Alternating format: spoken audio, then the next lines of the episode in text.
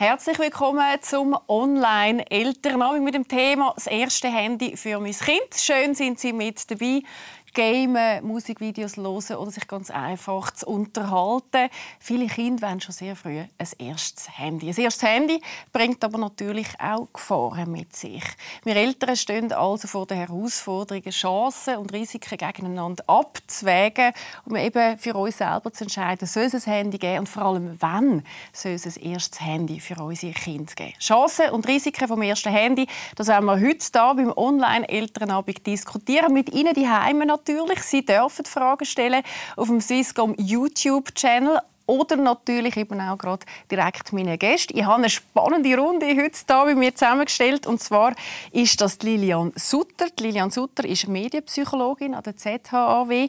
Äh, Lilian befasst sich seit über zehn Jahren mit dem Medienumgang von Kindern und Jugendlichen. Sie hat auch schon bei diversen Studien mitgewirkt, unter anderem bei der Mike und der James Studie. Herzlich willkommen. Die zweite Frau in der Runde ist Eva Baumann. Sie ist Medienpädagogin und selber selber aber auch Mami.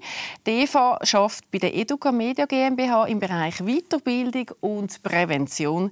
Sie gibt Medienkompetenzkurs in Schulen und ist selber aber auch Mami von drei Kindern.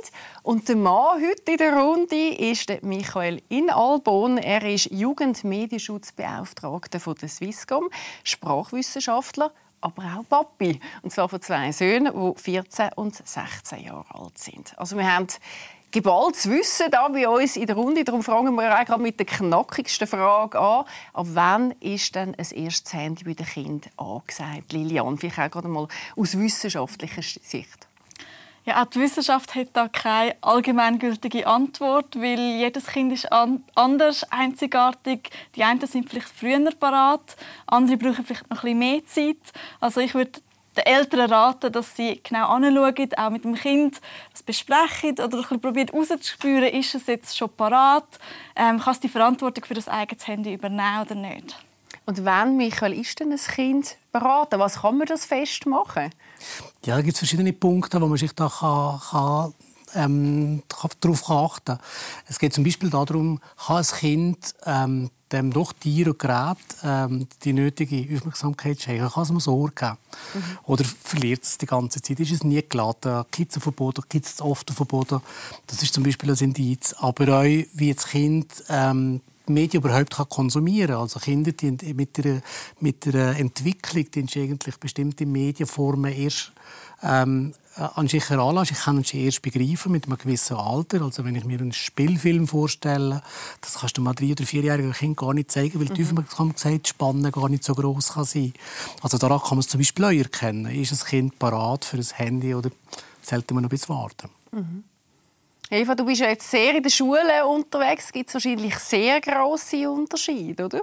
Ja, es gibt äh, immer Vereinzelte, die es relativ früh haben, aber so das große Ganze ähm, erlebe dass wirklich viele in der sechsten Klasse oder dann wirklich zum Übertritt in die Oberstufe ein Handy haben. Und dann so ab der Oberstufe ist wirklich ja, flächendeckend fast. Also es gibt ganz, ganz seltene Ausnahmen, dass einmal ein Kind kein Handy hat in der Oberstufe. Aber sonst ist da etwa das Alter, wo ich persönlich auch auch empfehlen kann, wirklich so ab 6. Klasse. Und wieso? Ab dem Alter? Also eigentlich finde ich, ähm, schlussendlich eben müssen die Eltern selber entscheiden und da finde ich es halt ganz, ganz wichtig auch zum anschauen, ja, warum brauchen sie ein Handy? Und dann kann es natürlich sein, dass es Gründe gibt, zum auch sagen, wir nehmen das früher noch, eben wenn ein Kind vielleicht viel ÖV fährt, viel allein unterwegs ist, kann es durchaus auch Sinn machen, dass alle finden, mal äh, das Handy braucht und es, es ist sinnvoll. Ähm, es kann vielleicht auch sein, dass wirklich alle in der Klasse schon Handy haben. Also das Umfeld kommt es auch immer darauf an, dass wirklich man das Gefühl hat, hey, mein Kind wird ausgeschlossen, wenn es gar nicht mehr dabei sein und mitreden Und ja, da einfach wirklich ähm, überlegen, warum brauche ich das Handy. Das ist ja noch sehr oft äh, ein Argument der Eltern, weil sie sagen, alle in der Klasse haben bereits ein Handy, nur mein Kind hat keins. Also gebe ich ihm auch eins. Und das ist, glaube ich, auch noch so ein bisschen ein zweischneidiges Schwert. Einerseits klar, man will ja nicht, dass sein Kind ausgeschlossen ist. Alle anderen haben eins und mein Kind darf nicht partizipieren. Auf der anderen Seite müssen wir aber eigentlich auch sagen, dass ja die Eltern von dem Kind verantwortlich sind für die Erziehung. Und sie sollten sich eigentlich nicht von anderen Eltern vorgeben, wenn sie ihrem Kind ein Handy kaufen wollen. Und das kann ja tatsächlich so sein, dass das Kind aus der Einschätzung der Eltern gar nicht äh, parat ist, also ein äh, Handy zu haben und genau bewusst Entscheid treffen, mhm. Case zu geben. Du sprichst jetzt auch sehr tief. Also ich würde gerne nachher noch vertiefen. Lass uns mal schnell auf die Straße schauen, weil wir haben nämlich auch Herr und Frau Schweizer gefragt, wenn sie das Gefühl haben, dass der richtige Zeitpunkt für das erste Handy ist. Da kommt das Resultat. I'm not clever enough to set the parental controls. 16, 12 oder 9, mit welchem Alter sollte das Kind ein Smartphone besitzen? Wir gehen es herausfinden. Ab welchem Alter sollte das Kind ein Smartphone besitzen? Ich würde sagen, ab dem ersten Gimmi wäre das eine gute Sache. Also meine Tochter hat ab dem Gimmi das erste Handy gehabt.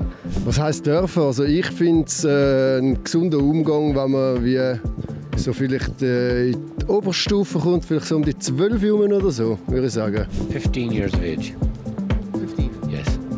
I would think maybe start of secondary school, 11, 12. I think it should be 10 years old when they start to walk themselves to school from home and back, or maybe they can have a, a tablet before, but I think a smartphone a bit later. Ich würde sagen, etwa 13.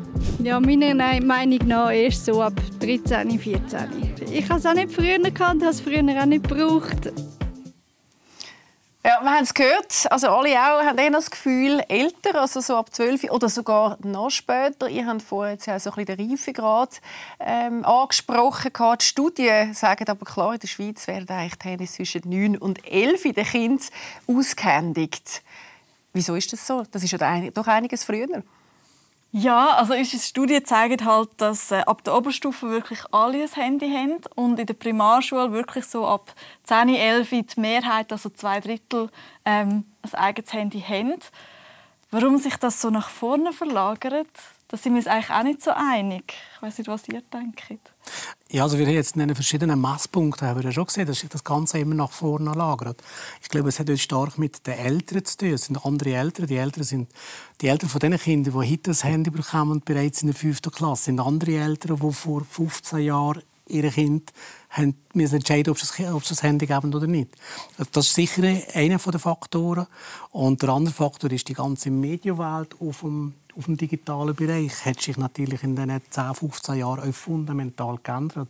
Es gibt mittlerweile sehr viel sehr gute Inhalte für euch kleinere Kinder. Also ist es unter Umständen bei den Eltern eher ein Entscheid zu sagen, ja klar, natürlich.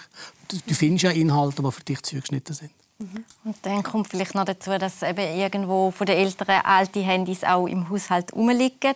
Und, und man so kann mitnutzen kann, genau, Kind kann kind weitergeben dürfen nehmen und ähm, eben vielleicht gerade auch zweite, dritte Klasse sagen dem viele Kinder, ich habe ein Handy. Sie haben ja dann vielleicht auch ein eigenes Gerät, aber es kann ja auch sein, dass sie dann wirklich nur Musik hören drauf und Geschichten hören. Also da muss man es auch ein bisschen differenziert eigentlich anschauen. Mhm. Aber ich nehme jetzt mit von dir, Eva, wieso? Es muss einen Grund geben, um mal selber wesentlich zu challengen. Was ist eigentlich der Grund, wenn jetzt äh, mit 9 oder mit 10 das Handy ausdenkt? Das andere ist dann schlussendlich auch der Reifegrad, oder? wo du Michael vorher auch angesprochen hast. Vielleicht auch dort, um das noch ein bisschen fester zu machen oder ein bisschen handfester können oder greifbarer zu machen. Der Reifegrad, kann ich das auch etwas festmachen? Wie so eine Frage, wieso? Ja, also ähm, wir haben, eine, ähm, also eine Art Checkliste fest, äh, mal formuliert, die man könnte anwenden könnte, um abzuschätzen, ist mein Kind parat. Ein Punkt habe ich vorher gesagt, dass ich denke, das Kind muss der Sache, dem wertvollen Gerät Können Sorge halten. Sicher mal so. Dann, ähm, Kinder müssen auch unter Beweis stellen, dass sie, sich, ähm, dass sie resilient sind, dass sie, können, äh, sie können mal abgrenzen vom Gerät. Sie müssen wie einen gesunden Austausch haben zwischen, jetzt mache ich etwas mit Medien, jetzt schaue ich ein Video oder äh, ich mache irgendetwas anderes auf dem Gerät und jetzt bin ich vorne, jetzt bin ich in der, frischen Luft oder ich mache Musik oder ich bin mit der Familie oder ich spiele mit, mit, mit meinem kleineren Geschwister. Ähm, das ist ein weiterer Punkt. Wenn das Kind das gut kann, denke ich, ist das ein guter Moment zu sagen, okay, jetzt können wir glaube ich, anfangen mit einem, mit einem digitalen Gerät. Dann ähm, äh, gibt es Medien, Medienerfahrungen, wo das Kind gut kann verarbeiten oder weniger gut kann verarbeiten Also kann es dann mit Inhalten, die verstörend sind, aber auch mit Inhalten wie Werbung äh, umgehen. Kann also abschätzen, ah, das ist eine Werbung, da will ich mir etwas verkaufen und ah, das ist ein Video, das will mich unterhalten. Ähm, das sind so Mechanismen, die Kinder können entwickeln und sobald das die dass die da sind, glaube ich, kann man darüber nachstudieren, das Handy. Wo würde ich die Checkliste finden, wenn mich das interessiert? Wir haben vor kurzem eine Broschüre gemacht zu dem Thema, wo wir so ein bisschen ähm, die Hintergründe versucht haben, zusammenzufassen für, äh, für Eltern. und haben dann ähm, ist überlegt, ja gut, irgendwie müssen für die Eltern eine, eine Handhabung geben. Sie müssen ja irgendwie können sagen, okay, dem kann ich jetzt etwas anfangen. Also haben wir eine Checkliste gemacht. Wir haben euch ein, ein, ein, ähm, einen Mediennutzungsvertrag als Entwurf ähm, gemacht, wo wir gesagt haben, das wäre zum Beispiel so ein Instrument, wo man dann, wenn das Kind ein bisschen grösser ist, euch kann festlegen kann. Sehen wir jetzt auch übrigens gerade eingeblendet. Wo man dann euch kann festlegen kann, ähm, was ist erlaubt, was ist nicht erlaubt, welche Inhalte sind erlaubt, wie lang darf man, was für Prinzipien die wir miteinander abmachen. Also immer, wenn ich etwas sehe, was mich verstört, darf ich zum Mami gehen oder zum Papi gehen. Ähm, so haben wir das im Prinzip äh, äh, versucht, den Eltern als, als als Instrument, als Hilfsmittel zur Verfügung zu stellen. Mhm. Da will ich nachher gerne mal darauf eingehen. Mir nimmt es Wunder, Lilian, was sind denn eigentlich die Folgen, oder, wenn ich jetzt schon zu früh ein Handy habe und eben noch nicht reif bin für ein Handy? Also ich glaube, Überforderung könnte resultieren, oder? dass das Kind das Gerät hat und eigentlich gar nicht so recht weiß, was damit anzufangen. Vielleicht irgendwie etwas umdrückt, sich vielleicht auch in eine blöde Situation bringt, in einem Game vielleicht etwas kauft mit der Kreditkarte, wo hoffentlich nicht hinterlegt ist, oder? aber so ja, ungute Situationen, die können entstehen äh, ganz praktisch. Und in der Forschung ist man sich noch nicht so einig, hat es wirklich auch längerfristige Konsequenzen jetzt äh, psychologisch gesehen aufs Wohlbefinden.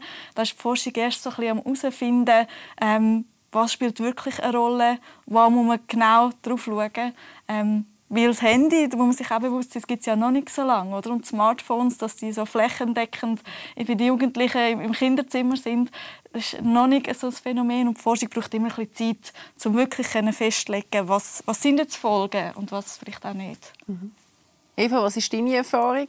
Ja, ich denke, eben die Reife kann auch mit der Medienkompetenz, also dass man halt vorher schon anfängt und nicht gerade ähm, alle digitalen Medien verbannt und dann mit dem Smartphone anfängt, sondern dass man halt vorher gemeinsam am Tablet auch mal schaut, hey, wie suche ich denn etwas, dass man dann auch über Fake News redet, dass die Kinder einfach auch wissen, hey, es ist nicht alles wahr, was da drin ähm, gezeigt wird auch andere Themen halt ansprechen, eben, wo sind Gefahren und dass man da ganz gut auch mit einem Laptop schon vorher kann üben kann mhm. und so auch die Reife entstehen kann, oder? Ähm, du hast jetzt schon sehr vieles angesprochen. Ich habe gesehen, im Chat hat es ein paar Fragen, unter anderem zu der Bildschirmzeit, was ein grosses Thema ist. Also was ist denn eigentlich die richtige Bildschirmzeit? Ähm, mögt ihr dazu etwas sagen? Ähm, ja, also ich sage immer so als Faustregel, dass man pro Lebensjahr da, äh, auf die Woche kann nehmen. Also dass ein neunjähriges Kind kann man neun Stunden in der Woche nehmen, so einfach mal über den Daumen gerechnet.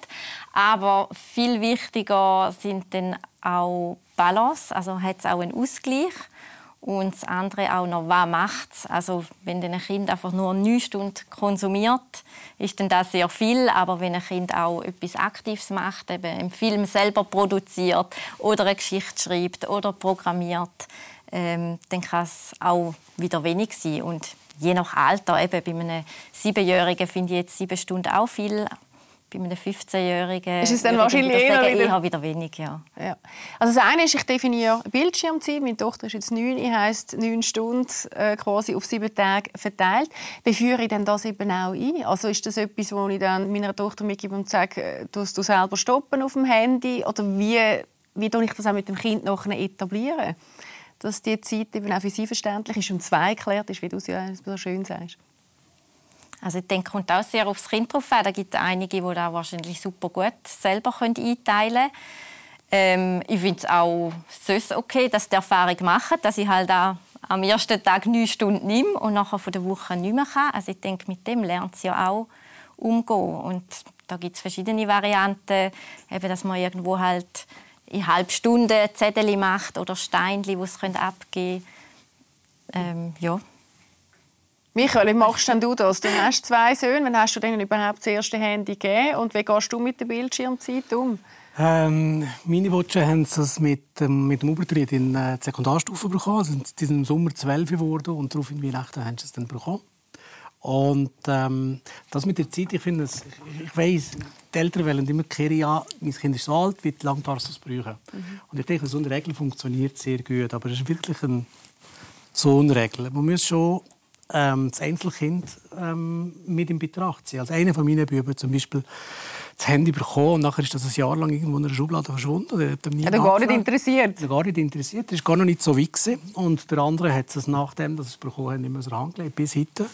Und äh, ja, das ist, das ist halt als Kind ähm, wie es halt unterschiedlich äh, mit, mit, den Medien umgeht. Es gibt Kinder, die versinken richtig in diesen digitalen Medien. Die müssen wir nachher sehr aufwendig quasi wieder rausholen. Und es gibt andere, die können das mit einer gewissen Oberflächlichkeit genießen und dann haben sie es äh, aus der Küche jetzt wieder gegessen und dann ist das Handy weg und äh, man steht in der Küche. Also das kommt wirklich ganz stark aufs Kind drauf an, würde ich sagen. Mhm. Ich habe da eine ganz spannende Frage noch bekommen, wenn wir unserer Tochter, die erst äh, mit, also mit, mit 13 quasi ein Handy würde geben, und dann kommt sie auch noch gerade in die Pubertät, hat sie dann nicht gerade zwei Probleme. Auf einmal wäre es dann nicht besser, man würde ihr Handy quasi mit 10 geben und sie quasi dann schon wie begleitet haben, ähm, bevor sie dann in die Pubertät kommt. Siehst du das, Eva? Ja, ich bin auch je, je länger, je mehr dieser Meinung. Also lieber ein bisschen früher und dafür gut begleiten. Weil es ist ja so, dass irgendwann nach zwölf kommt der Schnitt, wo die Kinder sich loslösen, wo die Eltern einfach nicht mehr so einen Einfluss haben auf die Kinder. Und da denke ich auch, ähm, möglichst viel vorher mitgeben. Also wirklich ab 10. Die Frage ist, braucht es dafür wirklich ein eigenes Handy oder kann es das auch bei meinem Gerät üben? Über die Bildschirmzeit kann ich auch ich über mein Handy gehen und sagen, okay, jetzt darfst du heute eine Stunde nutzen, aber es ist mein Handy und dann ja. ist es wieder weg. Genau. Ja. Ähm, wenn wir das begleiten, noch mal schnell ein bisschen konkretisieren. Das eine ist der Mediennutzungsvertrag, wo man natürlich auch sagen kann, ist das nicht ein bisschen bünzlig auf die eine Seite, aber der Vorteil von dem Mediennutzungsvertrag ist ja wirklich, dass man wirklich sehr, sehr konkret mit dem Kind kann Rahmenbedingungen festlegen, wo dann eigentlich wie beide sagen, okay, das Handy nicht am Küchentisch, wie du es vorher gesagt hast, wir definieren quasi Zeit. Was braucht es denn sonst noch neben so einem Medien Vertrag, Mediennutzungsvertrag, wo eine Option kann sein kann, wenn ihr sagt, ein gutes Begleiten? Also so ein Mediennutzungsvertrag hat, hat, mehrere Funktionen oder Wirkungen. Einerseits natürlich, es ist wirklich bünzlihaft und das machst du, dass man noch Kühlschrank haben und so weiter und der Mensch dann hast alle Probleme gelesen. Das sicher nicht. Aber ähm, gerade je nach Alter der Kinder kann so ein Vertrag, wo man zusammen, fast nicht gerade in einer Zeremonie, aber zusammen unterschreiben, wo man sagt, so ist verhalten, kann natürlich schon gewisse ähm, eine gewisse Wirkung aufs Kind haben. Das heißt, es begreift, okay, hier ist etwas, wo ich, ähm, das ist ein Rahmen, der mir gegeben wird und in dem darf ich mich bewegen. Der Rahmen gibt mir auch Möglichkeiten, wenn ich Probleme habe. Das finde ich, das kann für das Kind sehr ein wertvoller Moment sein, so einen Vertrag äh, zu unterschreiben. Und ich würde übrigens sogar sagen, dass so Schulen sich unter Umständen bei ihrem ICT-Konzept auch so etwas überlegen dass man nämlich für die Klasse wie einen Mediennutzungsvertrag... Wo man sich committet. Wo man sich committet. Nachher ist das schriftlich festgehalten. Ähm, Darum denke ich, ähm, kann so ein Mediennutzungsvertrag durchaus funktionieren. Und was auf dem Medienvertrag, und das sollte eigentlich auf jedem Medienvertrag drauf sein, auch drauf ist, ist nicht die Zeit, sondern auch der Inhalt. Also was darf ich denn damit machen? Darf ich denn mit Nini schon frei auf YouTube? Oder soll ich dann ähm, im Prinzip schon das ganze Internet zur Verfügung haben?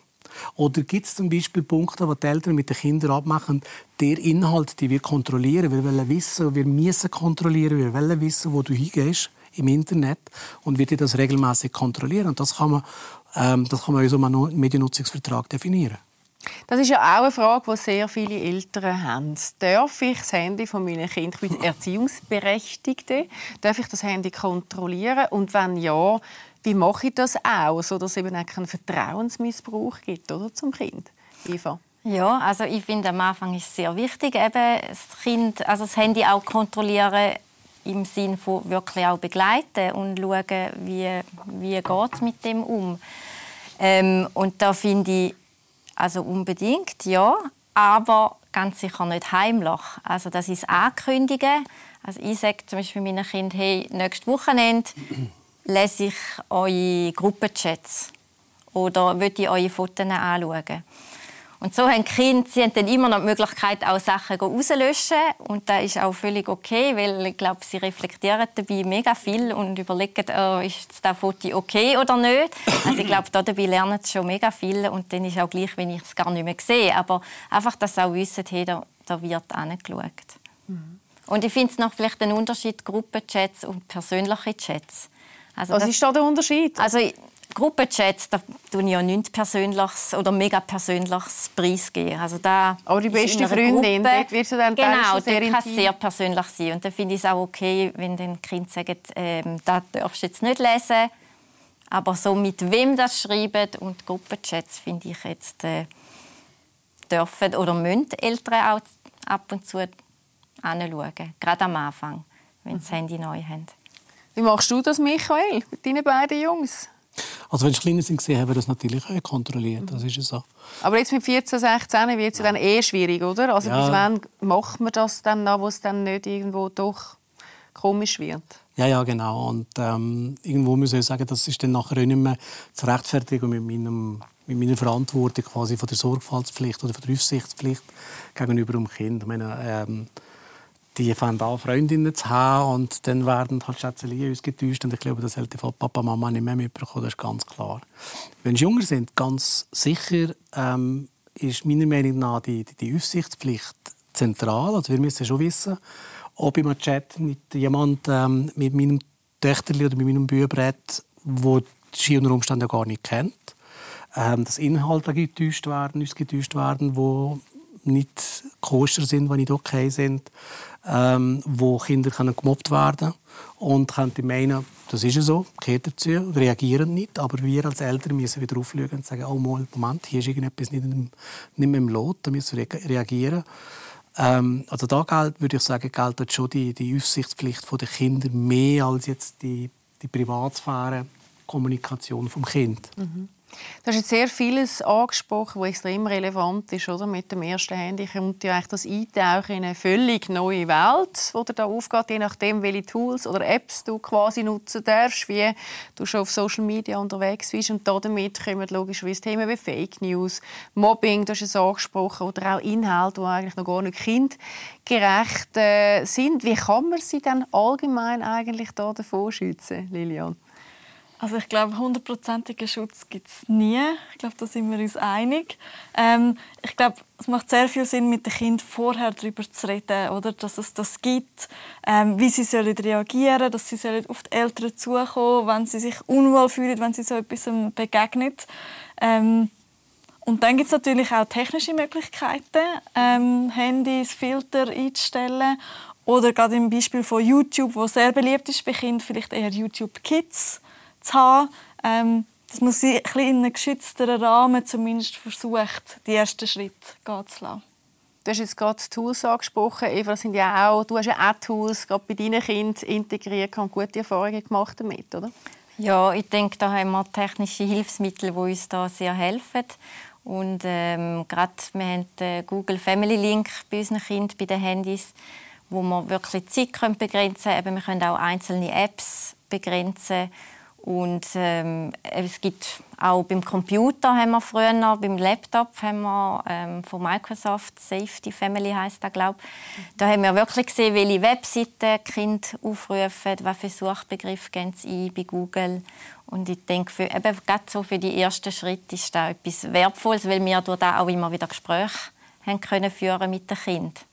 Mhm. Und das ist ja dann das, was die Kinder auch weiterbringt. Also das heisst, Sie haben sehr konkret dann auch mit den Kindern gesagt, hey, das ist jetzt drauf, wir haben das installiert und das bedeutet das, dass wir es auch anschauen können. Genau. Also, wir haben jetzt hier nie heimlich go, go schauen, was sie machen, aber ja, dass sie wissen, mal, wir schauen an und dass, dass wir darüber reden können. Ja, was ist denn jetzt vielleicht nicht so gut oder wieso bist du da so lang gewesen? oder einfach so, ja. Michael, was sind deine Tool-Empfehlungen? Auch beim ersten Handy? Ähnlich wie du jetzt erwähnt hast, Eva. Ähm, wichtig denke ich, die Tools machen bis zu einem gewissen Alter sind und irgendwann merkst du, hm, jetzt kannst du das eigentlich sparen, weil die Jungs sind schlau genug oder die Girls auch, ähm, die Filter zum Gehen. Dann passiert zum Beispiel ein typischer Mechanismus, ist der, äh, daheim ist es gesperrt, also gar nicht zum Freund, weil bei dem ist es nicht gesperrt. Super. Und dann habe ich den Filter schon gegangen. Ähm, es gibt verschiedene Filter, wo ähm, zum Beispiel auf dem Gerät vorhanden sind. Also das sind so die Applikationen, die man haben kann. Family Link hast du zum Beispiel erwähnt. Ähm, dann gibt es Filter, die direkt im, im, Betriebssystem von den einzelnen Geräten vorhanden sind. Da gibt es etwas von Apple, da gibt es etwas von, von Android. Dann gibt es Filter, die auf dem äh, Router können eingestellt werden also sowohl Zeitbeschränkung und äh, Content-Filter. Und dann gibt es natürlich noch die, äh, die richtig grossen Geschichten, wo dann der Filter auf dem, auf dem Netz passiert. Das ist das, was wir zum Beispiel bei, bei, bei Schulen ans Internet für die Schüler einsetzen, wo dann der ganze Traffic, der ganze Verkehr von der Schule über einen Filter läuft und bestimmte Sachen ausgeschlossen werden. Das sind dann aber äh, High-End-Lösungen, das leistet man sich privat natürlich nicht. Mhm. Wir haben wieder zwei Fragen im Chat. Übrigens auch noch da nochmal der Hinweis, Sie dürfen natürlich direkt auch uns Fragen stellen. Die nehmen wir auf. Das machen wir jetzt an dieser Stelle nämlich auch. Wir haben unter anderem eine Frage nehmen noch von einem Teenager. Äh, ist es aus wissenschaftlichem Sinn, Lilian, äh, wirklich so schlimm, wenn ich vor dem Handy einschlafe? Meine Mutter übertreibt da immer voll. Also quasi so vor dem Handy und, und ich scrolle noch durch, wahrscheinlich auf TikTok oder so, und dann schlafe ich ein. Was macht das mit mir? Ist das empfehlenswert oder nicht? Ich würde es jetzt nicht unbedingt empfehlen, oder? weil ich eigentlich finde, auch Medienkonsum sollte man aktiv und bewusst machen. Und wenn man dann dabei wegnickt, sind das vielleicht nicht die besten Voraussetzungen. Man weiß auch, oder es gibt Studien, die andeuten, dass wenn man eben bis zum Einschlafen am Handy ist, dass, einem, dass man ein bisschen aufgeregt ist durch das und eigentlich schlechter schlaft.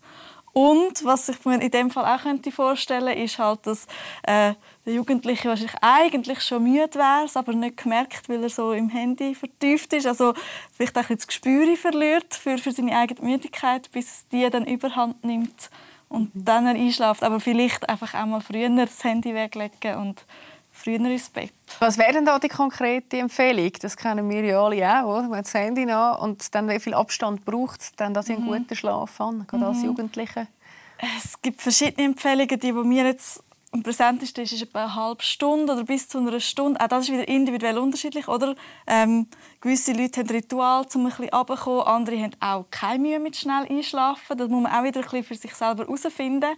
Aber man kann das ja mal ausprobieren, oder? Eine Woche lang konsequent, eine halbe Stunde oder dreiviertel Stunde vorher das Handy weglegen, irgendetwas anderes machen und dann schauen, ob, es vielleicht, ob man besser schläft, ob man sich fitter fühlt am nächsten Tag.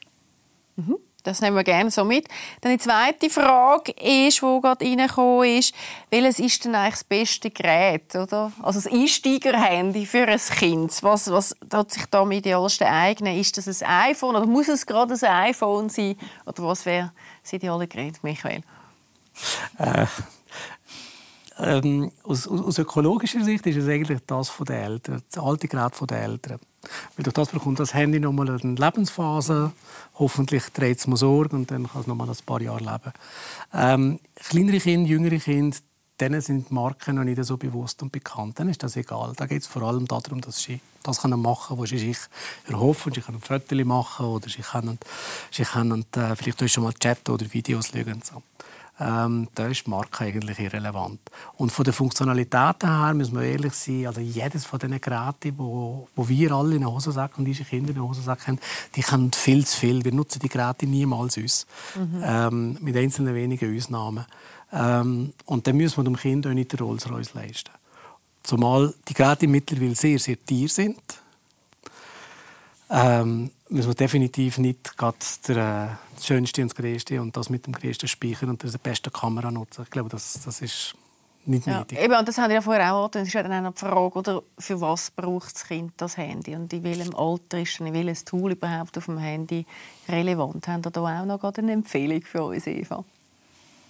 Welches Tool für welches Alter? Oder? Ja, also weißt, wenn ich jetzt doch entscheide, warum, also ich habe jetzt vielleicht eine Tochter, die einen weiten Schulweg hat oder ein Hobby und sie kommt einfach ein Handy über das, wenn etwas ist, sie mir kann anrufen. Was hat sie, soll sie dann zum Beispiel zwischen 9 und 12 für Tools drauf haben oder dann eben ab 12? Gibt es da Richtlinien oder Erfahrungswert von eurer Seite? Also so generell würde ich halt sagen, so äh, wenig wie möglich, oder? Also, also euch wirklich überlegen, ja, was brauche ich und das tue ich drauf und ich glaube, die Eltern machen sich manchmal auch viel zu viele Gedanken. Die Kinder kommen dann schon mit dem Vorschlag, hey, ich brauche das oder ich will das. Also das, ja. ja. Dann haben wir gerade auch noch eine spannende Frage. Was sind eigentlich gute Antworten auf die klassische Argumentation? Aber die anderen dürfen das auch. Also vielleicht zuerst einmal noch bei den anderen nachfragen, ob das, ob wirklich, wirklich so ist. Genau. das denke ich, ja. ähm, was hast du deinen Buben gesagt? Du hast gesagt, dem Papi, die anderen dürfen das im Fall auch. Ja, ist jetzt lustigerweise bist nicht der Fall gewesen. Nicht? Nein, okay. an dieser Frage bin ich vorbei. Aber ähm, es ist, es ist schon so, man muss sich als Vater und als Mutter da bewusst sein. Also die Verantwortung für die Erziehung von meinem Kind habe ich. Und die haben meine, meine Eltern von, von, von den Klassenkameraden. Also die liegt bei mir und ich muss den Entscheid bewusst treffen, ob es ein Handy gibt oder ob es ein Handy nicht gibt. Das ist mal das Erste. Und das Zweite ist, es, gibt schon ein gutes, es ist schon ein gutes Argument, wenn das Kind sagt, alle anderen in der Klasse haben euch eins. Und sie sagen die Wahrheit, das ist tatsächlich so. Weil ähm, mit dem Handy die ja Kinder ein Stück weit, und da kannst du mich weiter ergänzen, die ein Stück weit euch sozialisieren. Also sie dienen ihre Freundeskreise wie bewirtschaften, vergrößern, definieren über digitale Medien. Und wenn du dann der Einzige bist, der auf dem digitalen Weg quasi bist ausgeschlossen. der Gruppe nicht kannst zugehörig sein dann, hast, dann bist du ausgeschlossen. Und das, macht, das ist für das Kind auch nicht sehr angenehm. Lilian, magst du ergänzen? Ja, ich glaube, das ist vor allem dann ab der Oberstufe ein Thema. Oder? Man weiß, oder Jugendliche die werden selbstständiger, sie wollen sich auch ein bisschen ablösen von den Eltern. Freunde werden wichtiger und eben auch der Kontakt zu diesen Freunden über die verschiedenen Apps, über die verschiedenen sozialen Plattformen wird darum auch so wichtig. In der Primarschule, glaube ich, ist das noch nicht so zentral. Mhm. Aber das kommt mit der Zeit. Und je älter sie sind und in der Oberstufe ist das, glaube ich, ganz wichtig, den Kontakt auch nebst der Schule, wenn man eigentlich die ist, trotzdem die Möglichkeit haben, in Kontakt zu sein mit eigenen Freunden. Mhm. Ist extrem relevant. Jetzt angenommen, ich habe für mich zwei erklärt. Ähm, es gibt einen Grund. Ich äh, lege mal mit so einem Mediennutzungsvertrag fest, was die Rahmenbedingungen sind. Wir haben das miteinander besprochen, haben sogar zusammen unterschrieben. Und dann passiert es, dass sich mein Kind nicht an diesen Vertrag halten tut. Oder an lassen wir mal den Vertrag weg, an das, was wir abgemacht haben. Was mache ich dann mit dem Kind? Weil die erste Bestrafung von vielen ist ja dann, zu sagen, okay, dann gibt es das Smartphone einfach die nächsten vier Tage nicht, wenn du dich nicht an die Bildschirmzeit halten tust. A, ist das eine gute Idee? äh, und äh, B, würde ich es empfehlen? Ich sage jetzt mal, es ist eine gute Idee. Lilian, du hast vielleicht eine andere Sicht. Ich glaube, dass wir immer stark mit der also Strafe mit dem Vergehen zu tun haben. Gell? Ähm, da lasse ich lieber dir, dir da lasse ich das Feld dir. Ähm, ja, Kinder halten sich nicht dran. Das ist aber nur der erste Teil des Problems. Der zweite Teil des Problems sind die Eltern setzen die Regeln nicht durch. Und ich glaube, mhm. das passiert viel öfter. Also wir machen etwas ab und dann ist man ja, doch gleich. Kinder sind so, oder? Mhm. Dann machst du eine Regel ab und dann heisst es, weißt du, nicht so, wie du gesagt hast, neun Stunden, dann sind wir schon lange in der zehnten Stunde und das Kind probiert immer noch. Und jetzt müsste man als Vater aufstehen und sagen, mai, mai, mai, die neunte Stunde ist durch, du bist schon in der zehnten, jetzt ist fertig. Und sehr oft machen wir dann, ach komm. Ist schon okay. Ist ja schon okay. Mhm. Und ich glaube, beim Kind passiert dann das, dass es sagt, okay, 10 ist, äh, ist auch noch 9 und 11 ist vielleicht auch noch 9 Stunden. Und das ist glaube ich, ein großer Teil des Problems, also dass die Eltern dann die Regeln nicht durchsetzen. Ja, mhm. Konsequenz ist in dem Fall mal der erste Punkt. Lilian, wie blickst du darauf? Also ähm, wir haben ja so eine Ratgeberbroschüre und dort sagen wir eigentlich, Handy nicht als Bestrafung einsetzen. Wieso nicht? Weil ähm, oft eigentlich die Faszination noch mehr stärkt. Also wenn ich etwas mhm. wegnehme, wenn ich es verbiete. wenn ich es verbiete, dann möchte man es eigentlich noch mehr. Das ist so unsere Haltung. Was wäre denn die Empfehlung? Was soll ich denn machen, wenn denn das nicht der Weg ist. Mhm. Was gibst du mir damit? Ich persönlich würde sagen Kommunikation, darüber reden, warum wie gehen wir in Zukunft damit um? Und ich glaube, das ist schon ein wichtiger Punkt, oder? dass die Eltern das auch bemerken und mhm. ansprechen und Konsequenzen äh, einfordern. Ich weiß nicht, ob Konsequenzen auch auf, auf dem Vertrag drauf sind. Also, dass man sagt, was passiert dann eigentlich, wenn es eben nicht eingehalten wird. Also das könnte man ja auch vorgängig schon äh, diskutieren und dann wäre man vielleicht auch schneller bei einer Konsequenz oder wüsste, wie man damit kann umgehen kann wir haben es auf den Vertrag draufgenommen, nachher haben wir es auf den Vertrag wieder mhm. abgenommen. Mhm. Ähm, und zwar genau wegen dem, das ist wirklich heikel, mhm. man, den Eltern Tipps geben, sagen, wenn das Kind das macht, müsste das Bestrafung sein, müsste das die, die, die Konsequenz sein.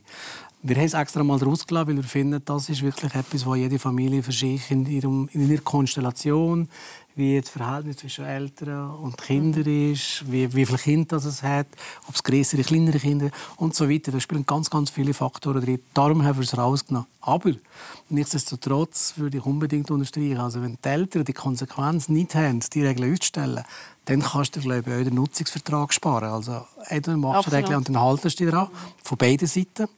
Oder lass es sein. Aber trotzdem noch die Frage angenommen, ich bin jetzt konsequent, wir haben den Vertrag gemacht und das Kind hält sich trotzdem nicht dran. Was mache ich dann? Wenn ich in dem Fall nicht das Handy wegnehmen kann, was keine gute Idee ist, weil du ja immer noch mehr Kunden nicht mit, Eva. Ja, eben, es kommt halt auch darauf an, was, genau. Also ich würde es vielleicht, wenn er schon so einen Mediennutzungsvertrag macht, wirklich auch mit dem Kind vorher schon besprechen.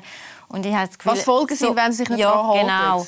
Ja. Und bei der Bildschirmzeit eben, dann lösen wir es vielleicht technisch, dass das Gerät abstellt, dass man es gar nicht mehr mhm. kann, länger nutzen Aber ich bin jetzt schon auch eher der Meinung, also lieber wenig Regeln und die dafür durchsetzen mhm. und ähm, darüber reden. Und auch vielleicht muss man auch mit dem Kind wieder diskutieren, oder? Weil vielleicht ähm, ist ja wirklich die Zeit jetzt falsch gemessen oder es ist wirklich wichtig, dass da noch mehr kann. Ich finde es noch schwierig, so zum allgemein sagen. Ja. Also kommt ja dann auch darauf an, was ist vorgefallen. Mhm. Und ich denke, ähm, eben das Handy wegnehmen würde ich auch nicht empfehlen, weil eigentlich sollte ja das Vertrauen da sein. Die Kinder können jederzeit zu mir kommen und über alles reden, ohne Angst zu haben, dass ich ihnen das Handy wegnehme. Und wenn ich ihnen das Handy wegnehme, könnte die logische Konsequenz sein, dass sie das nächste Mal eben nichts mehr sagen und nicht mehr fragen. Mhm. Also da finde ich, Handy wegnehmen, eigentlich gibt es nur eine Situation, wenn es nämlich irgendwo um Schutzfunktion geht. Also wenn ich sehe, da geht etwas ab, ähm, das Kind schadet sich selber oder das Kind schadet auch jemand anderem, dann ist die Schutzfunktion, hey, jetzt nehmen wir es weg. Und dann reden wir zuerst darüber. Und wenn wir das Problem geklärt haben, wissen, wie wir mit der Situation umgehen, kannst du das Gerät wieder haben. Aber eben sehr smart finde ich, wie du vorher angetönt hast, man kann sie auch programmieren, dass es halt einfach zugeht mhm. nach dieser Stunde oder so. Wir haben zwei weitere Fragen. Es ist wahrscheinlich anschliessend zu der Frage, die vorher kam, mit dem Einschlafen. Wo wird denn die Grenze gezogen? Sind Podcasts, Musik zum Einschlafen in Ordnung? Ohne geht es fast nicht mehr bei uns. Also wo, Lilian, ist jetzt da Eva? Wo ist jetzt da die Grenze? Ist die Musik okay? No, ich habe es auf dem Ohr. Also aus wissenschaftlicher Sicht ist tatsächlich die Vermutung so, dass tatsächlich eher so Videoinhalt, Bilder eher der Effekt sind, dass man, eben, dass man irgendwie aufgeregt ist. Und Podcasts und, und Hörbücher haben eher genau den Effekt, dass man sich aber kann entspannen kann. Mhm. Also in dem Sinne würde ich sagen, es ist fast etwas empfehlenswertes in dem Fall. Ja, würde zum sagen, Einschlafen. Eigentlich auch da muss man schauen, was, was ist drin. Aber wenn es für einen persönlich funktioniert als Entspannung, würde ich sagen, warum nicht, ja. Mhm. Und ich bin froh, sagst du das, ja, weil bei uns geht es auch fast nicht ohne. also fast nicht ohne, sonst würde es gar nicht mehr einschlafen? Ja, also genau, das ist wirklich so ein Ritual, oder? Man geht ins Bett und stellt noch eine Geschichte ein. Ja, ein Hörspiel dann irgendwo, ja. wo einem so ein bisschen genau. Aber nicht beim Smartphone. Also da geht dann über die Box, weil die Smartphones haben es nicht im Zimmer über die Nacht. Ah, das ist aber ein, das ist das ist ein, ein wichtiger Punkt, oder? Genau. Mein Smartphone, dann geht es nebenzu und es blinkt da noch immer mal wieder und dann kommt das WhatsApp rein oder habe ich es dann eben irgendwie über ein anderes Gerät? Mhm. Okay, ihr macht es über ein anderes Gerät. Wäre das deine Empfehlung? Ja, genau. Also sowieso die Empfehlung, eben, dass die Handys draußen sind, ja. nicht im Schlafzimmer. Keine Handys im Schlafzimmer vorher abgeben. Mhm. Dann haben wir noch eine Frage. Äh, welches Abo empfehlt ihr für das erste Handy? Prepaid oder ein Monatsabo fürs Kind?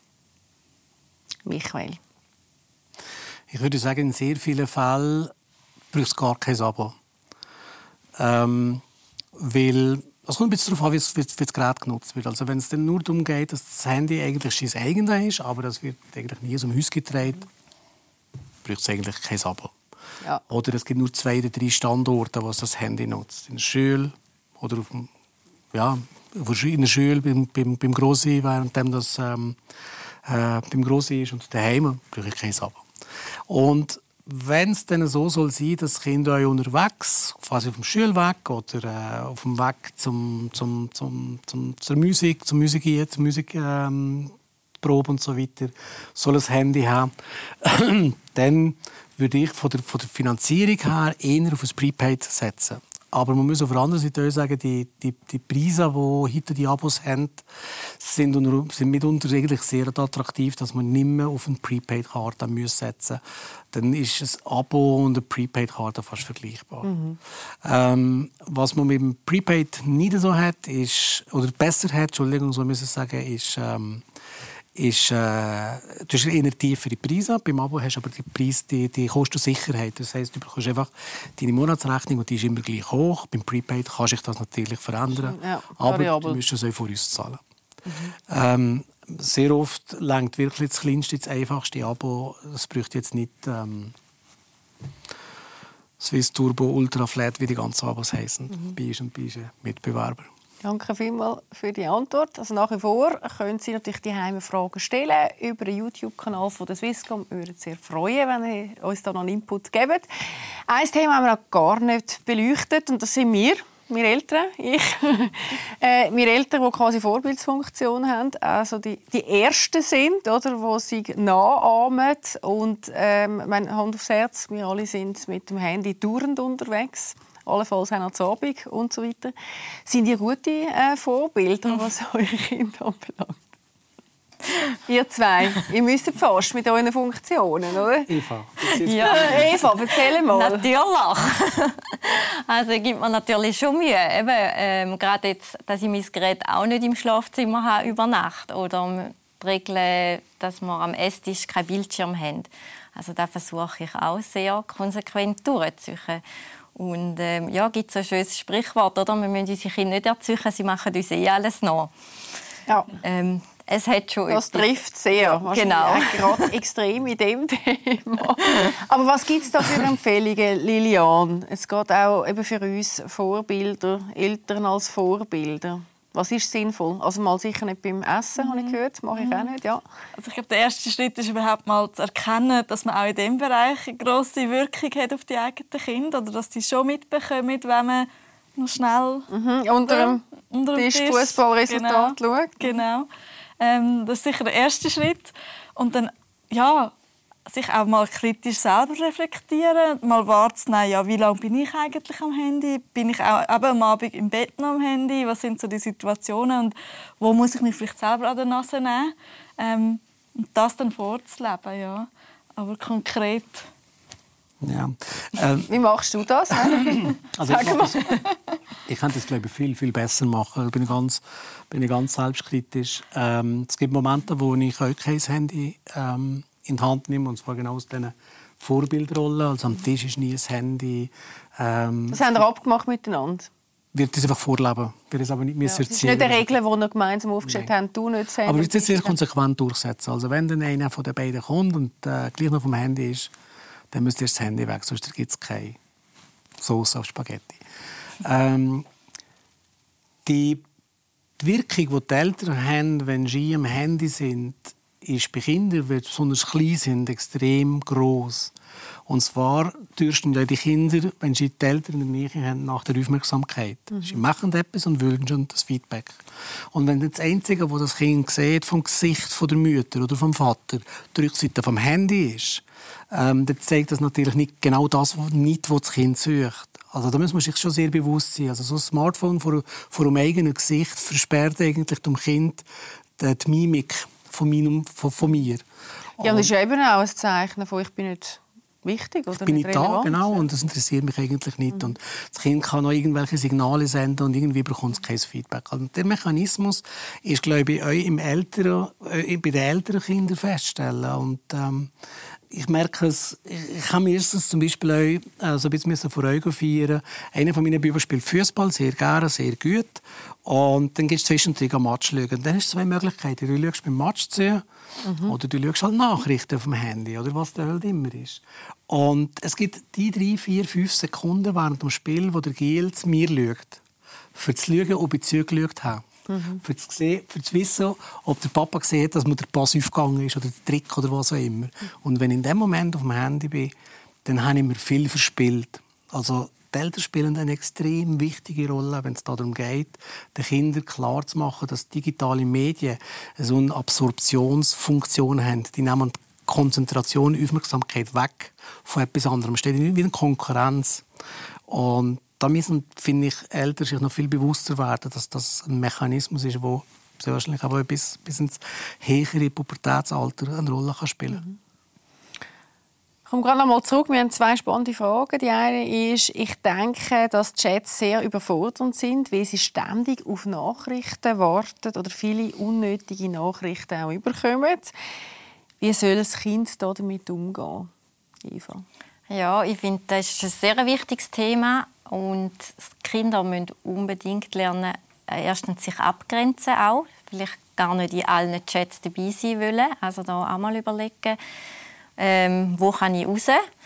Mhm. Und was ich ganz, ganz wichtig finde, dass man auch wie so ein Inseln für sich schafft. Weil sie, eben, sie könnten permanent dauernd dran sein. Und dass man wirklich aber den Kindern auch mitgibt, hey, es ist gut, wenn du für deine Kollegen da bist und ähm, da mitmachst, aber du bist auch wichtig und da brauchst du auch Zeit für dich, ähm, eine halbe Stunde vielleicht, dass man da auch definiert, ähm, gang Musik hören, gang skaten, Fußball spielen, etwas, was du einfach für dich machst. Mhm. Das ist ja eh so ein grosses Thema, oder? Gerade in den Chats geht unglaublich viel äh, ab. Wir haben vorher auch schon mal ein bisschen über Gefahren geredet und was man konkret machen kann. Ein grosses Thema ist das Thema Mobbing. Und ich glaube, das ist auch in der Schweiz, äh, gibt es ja auch Zahlen dazu, oder Michael? Es sind doch relativ viele Kids und Teenager betroffen. Weißt du gerade, wie viele das in der Schweiz sind? Oder ja, also, ähm, Lilian ist da glaube ich besser mit den Zahlen, aber es ist schon ein erklecklicher Teil von Jugendlichen, die mit, mit Mobbing zu tun haben haben, haben äh, schon Erfahrungen haben gemacht Entweder ist jemand in der Klasse ähm, gemobbt worden oder ähm, sie sind selber Opfer von Mobbing geworden. Ähm, aber man muss zur gleichen Zeit auch sagen, es ist eine Frage von der Wahrnehmung. Was ist jetzt Mobbing und was ist ein bisschen Hänseln? Da gibt es so einen fließenden Übergang. Ähm, das muss man sich vor, vor Augen halten. Und ähm, es sind dann am Ende des Tages ist es, es ist nicht ein grassierendes Problem. Es ist nicht so, dass jedes Kind gemobbt wird und kümmert das Handy. Es ist nur eine Frage von der Zeit, bis, ein, bis, bis mit dem Mobbing Bis Mobbing passiert, ja. Ähm, aber ähm, auch da wieder, wenn die Eltern es richtig vorleben, wenn die Eltern zum Beispiel selber ähm, durchaus aggressiv kommentieren und das Kind bekommt das mit, weißt du, auf einer Kommentarspalte. WhatsApp-Chat mit Genau, Kollegen. oder auf, auf, auf, News, auf Newsportale ähm, und Kinder das ähm, wie mitbekommen oder wenn Kinder sehen, wie andere den posten und wie andere den, ähm, den kommentieren und dann quasi wie so der, der Mut mitbekommen, das ist normal, das macht man halt im Netz so. Mhm dann geht das ganz automatisch zurück in seinen Klassenchat und dann findet es irgendjemand von seiner Klasse halt doof, weil der halt oder die halt irgendetwas gemacht hat und dann fängt es an mit diesen Mechanismen, dann einen Mobbingfall quasi, wie, also das Mobbing lostreten, einen Shitstorm lostreten. Und da sehen wir halt auch wieder die, die, die Vorbildfunktion von der, von der Generation, wie wir hier sind, die Generation X, die Generation Y. Die hat eine zentrale, wichtige Aufgabe. Die mhm. Generation Z oder die Generation Alpha, das sind die jüngsten Generationen, ähm, zum, zum gesunden Medienkonsum zu führen. Weil es ist aber nicht so, dass viele Eltern, viele Eltern nehmen sich quasi wieder zurück und sagen, ja, mit den neuen Medien kann ich nichts anfangen, da habe ich keine Ahnung und so weiter. Und ich glaube, das ist falsch. Die Eltern haben sehr viel Ahnung, wie man die digitalen Medien nutzen kann. Zumindest haben sie mehr Ahnung als Kinder, weil Kinder haben ja noch gar nicht die richtigen Erfahrungen gemacht. Wir haben die Erfahrungen gemacht wir sind ja auch mit Medien aufgewachsen, vielleicht nicht nur mit digitalen Medien, aber wir haben die Erfahrungen gemacht. Und gefälligst ähm, sollen unsere Kinder in, dem, in der, in der Mediennutzung erziehen. Und das kennen wir auch. Wir müssen uns auch nicht fürchten davon.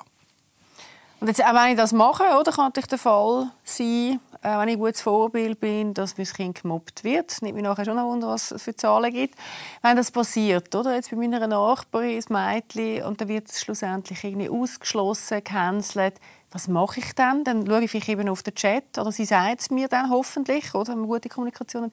Was mache ich dann konkret? Wenn meine 13-jährige Tochter auf einmal wirklich gecancelt wird und, und böse Botschaften, vielleicht sogar Bilder auf WhatsApp herumkreisen? Also Mobbing ist ja immer ein Gruppenphänomen und da kannst du dann auch nicht allein lösen. Und darum ist es da sehr, sehr wichtig, dann wirklich auch Beweis erstens mal machen, also Screenshot machen von den Chats und dann mit der Schule Kontakt aufnehmen. Also schlussendlich Mobbing geht nur Schule und Elternhaus zusammen. Ja, also ich wende mich dann quasi an die Lehrerin. Ja. So dass sie es dann irgendwo thematisiert in der Klasse. Genau. Mhm. Lilian, magst du noch ergänzen? Es haben mich Wunder, wie viel, also gibt es da Zahlen dazu? Genau, also wir, haben, wir haben Primarschulkinder gefragt, ob sie schon gesehen haben, dass andere Kinder online beleidigt worden sind. Und da haben, glaube ich hoffe, ich sage nicht falsch, ungefähr ein Viertel der Kinder gesagt, ja, sie haben das gesehen, wie das anderen passiert ist. Und ungefähr ein Fünftel hat auch schon mal gesehen, wie andere aus dem Chat ausgeschlossen worden sind. Also WhatsApp-Chat aus, aus der Gruppe ausgeschlossen, das ist offenbar auch so ein Druckmittel, wo, wo teilweise dann genutzt wird in der Gruppe, oder wie du sagst. Ähm, selber erfahren, das sind die Zahlen ein bisschen tiefer, aber ja, ein Viertel, die das schon mal gesehen also. haben. Also ich glaube, das wäre schon ein Anlass, um dann auch das ansprechen und mhm. zum vielleicht auch, wie gar nicht damit um, wie schauen wir, dass es in Zukunft nicht passiert. Ich glaube, das ist darüber reden und die sozialen Normen, oder? Was ist normal? Äh, wie gehen wir miteinander um, sei es online oder auch direkt im in der Realität. Oder? Da hat man ja auch einen gewissen Respekt voreinander, dass man den eigentlich auch online bitte beibehalten. Also ja. da wieder braucht es uns als Vorbild, aber auch quasi in der Dialogsführung in dem Fall. Ja, und eben, ich finde wichtig, dass man wirklich die Sachen, bevor das Handy überkommt, thematisiert und sagt, hey, Beleidigungen, Bedrohungen, das gehört nicht im Chat und da ist auch etwas anderes, wie wenn man persönlich einen Streit hat, weil dann ist es zwischen uns und in einem Gruppenchat, da, da kann man Total. nicht mehr kontrollieren, es können so viel mitmachen, es geht raus und darum ist es eigentlich ja auch strafbar in der Schweiz. Und da finde ich, kann man den Kindern auch wirklich klar sagen, hey, ab 10 sind ihr strafmündig, Beleidigungen, Bedrohungen nicht im Chat. Und da ist dann auch wichtig, eben, dass man es am Anfang begleitet. Und wenn nur schon eben ganz harmlose Sachen, sage ich jetzt einmal, einfach so fiese Beleidigungen kommen, dass man da gerade angeht und sagt, hey, eben, da genau nicht. Mhm. Und später, also ich bin voll deiner Meinung, dass man dann einmal loslässt und nicht mehr alles kontrolliert. Aber sobald ich ein schlechtes Gefühl habe, dann gehe ich auch bei meiner 15-jährigen Tochter an und sage, hey, irgendetwas ist nicht gut, jetzt möchte ich deine Chats wieder mal anschauen, was da läuft. Und wenn ich es gesehen dann mache ich Fotos und dann gehe ich nachher zu der Lehrerin oder dem Lehrer und das quasi thematisieren. Ja. Äh, wir haben noch mal eine Frage, nach wie vor die Chance, um auch für Sie die Fragen zu stellen. Ich streite fast täglich mit meinem Kind, weil wir uns nicht einig sind, wie lang die Mediennutzungszeit sein soll oder darf. Ähm, wie kommen wir aus dieser Negativspirale raus? Kann ich auch. Und ich habe schon die Diskussion geführt mit meiner Tochter. Frage in die Runde. ich nehme das Heißeisen. Ja, ähm, das, ist, ist Das Heißeisen. Ähm, ich würde sagen, es kommt ganz stark darauf an, wie alt das Kind ist. Das habe ich jetzt nicht gehört, oder? Ähm, das weiß ich auch nicht, das steht nicht. Aber äh, schlagen wir mal einen Nagel und sagen, das ist ein Kind im Alter von zwölf Jahren. Mhm. Ähm, und ähm, ja, verbringt halt wirklich sehr, sehr viel verschiedene Freizeit, zum Beispiel mit dem Gamen. Mhm. Und ähm, auch da kann es sein, dass es ein Kind ist, das mit diesen vielen Stunden Gaming-Zeit äh, sehr gut kann umgehen kann, weil es sich wie ein, Aus ein Ausgleichsprogramm gestaltet. Ähm, dass er zum Beispiel äh, nur shootet und halt auch viel Zeit beim Shoot unterwegs ist oder äh, sehr viel mit dem Geschwister spielt so weiter. Dann müssen Sie sagen, okay, dann verträgt es bei diesem Kind sehr wahrscheinlich ein bisschen mehr Zeit. Wenn aber die Mutter das Gefühl hat, er versenkt da quasi der zwölfjährige Bub, der versinkt quasi in seinem Zimmer und kommt einfach nicht mehr raus und ist nur noch am, am, am Daddeln und am, äh, und am äh, Videos schauen und redet nicht mehr mit, mit, mit den Leuten, geht nicht mehr uns, ähm, äh, verwahrlost sozial dann finde ich, ja, dann müssen wir es unbedingt adressieren. Und wie man aus dieser Situation kommt, äh, das wäre sehr wahrscheinlich wieder mehr eine Frage für eine Psychi Psychologin. Ähm, ich persönlich würde sagen, äh, eine offene Kommunikation, ein, mhm. ein, ein, ich will nicht sagen eine Entzugstherapie, aber dass man sich halt überlegt, wie, wie tiefer jetzt die, die, die, die, die Mediennutzungsphase, die du jetzt hast, quasi wird zu, zu einem normalen Modus bringen und dort eben ist Zwischenschritte, Zwischenziele festlegen und dort das Ganze kontinuierlich, Schritt für Schritt ähm, ähm, angehen, anstatt vielleicht der kalte Entzug. Ab morgen gibt es kein Handy mehr, weil das kommt, glaube ich, nicht gut. Ähm, mhm. Es kommt ganz stark darauf an, was, was in diesen vielen Medienstunden passiert. Also ich meine, es gibt Kinder, die sehr viel online sind, die aber extrem coole Sachen kreieren im Netz. Die schreiben eigene Blogs, 12-, 13-jährige Mädchen, die Blogs schreiben. Ich finde das fantastisch, habe ich zu meiner Zeit definitiv nicht kennt, nicht, nicht erlebt. Also die, die, die, der Mühe, quasi wie Texte zu schreiben, zu verfassen und die öffentlich zu machen, Chapeau, finde ich super. Um Himmels Willen noch mehr davon. Was will er noch mehr? Und ja, dann gibt es aber die anderen Mediennutzungsformen, wo man sagen, ja, geht. Mhm. Das 137. TikTok-Video wird jetzt auch nicht besser ähm, als 136. sein.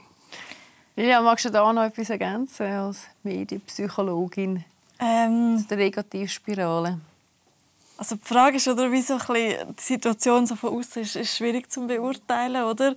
Aber ich glaube, das kennen viele. Ich glaub, oder? Das, das Streiten ja. kennen wir alle im Umfeld. Ja. Oder? Man ist sich nicht einig, das Kind hat das Gefühl, sie können zwei Stunden. Wir mhm. sagen, neun sind dann irgendwie ein bisschen mehr wie eine Stunde. Und dann, was mache ich, wenn ich da jeden Tag im mhm. Fight bin?